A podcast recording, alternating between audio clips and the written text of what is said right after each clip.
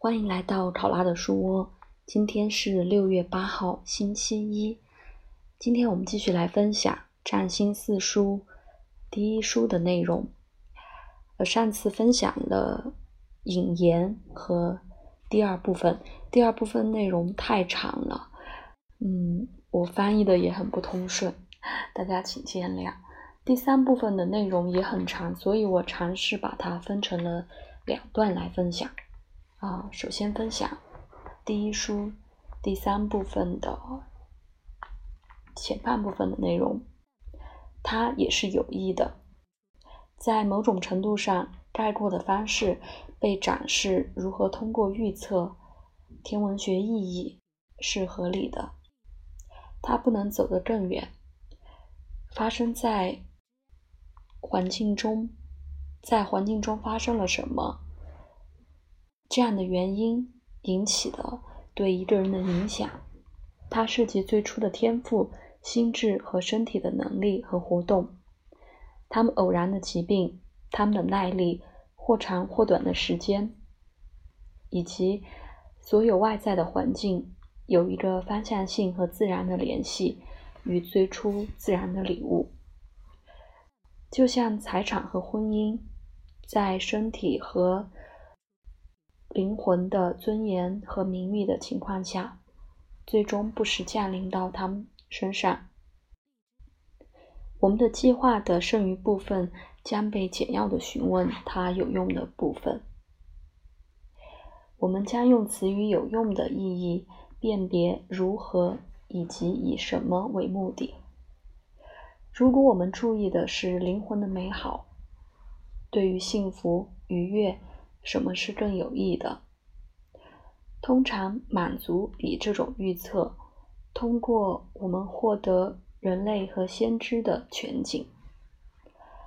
如果我们看的是身体的产品，就像知识比其他任何东西都要好，将会认识到什么是适合和有利的，对于每种秉性的能力。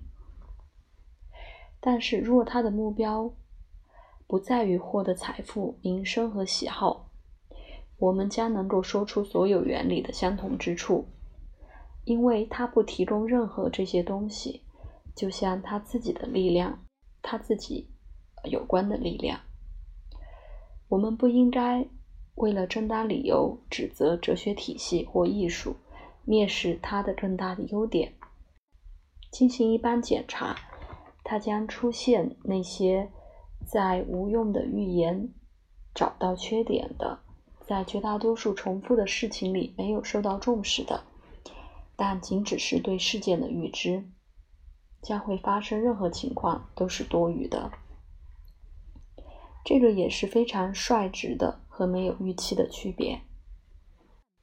第一，我们应该考虑将必定发生和事件有关，我们不希望。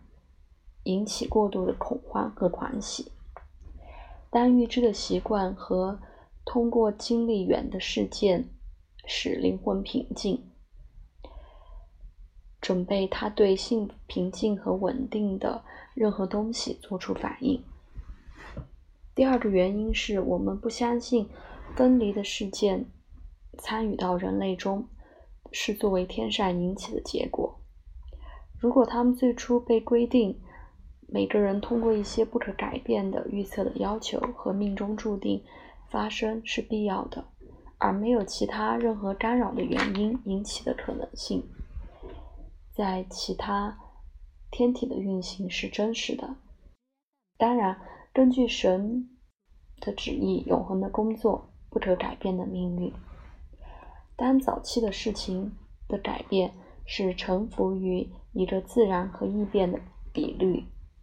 最初，它首先引起的是通过机会和自然的顺序被管理。再者，一些事情发生在人类中，通过更平常的环境，而不是像一个人自己自然的习性的结果。例如，当一个人耗费大量的通过冲突或瘟疫或灾难，在环境中通过巨大的和不可避免的变化。如果这些特性能够被做出来，它是昂贵的，同时是普通和独特的。无论任何事件，依赖于第一个起因，是不可抵抗和更有力量的。和任何它相反的，必须通过所有意义发生。另一方面，事件不是它的特质。假如那些被反抗的压力是轻易的被转移的，但那些不跟随基本的自然原因是确定的，但是这应归于无知，不是万能力量的必然。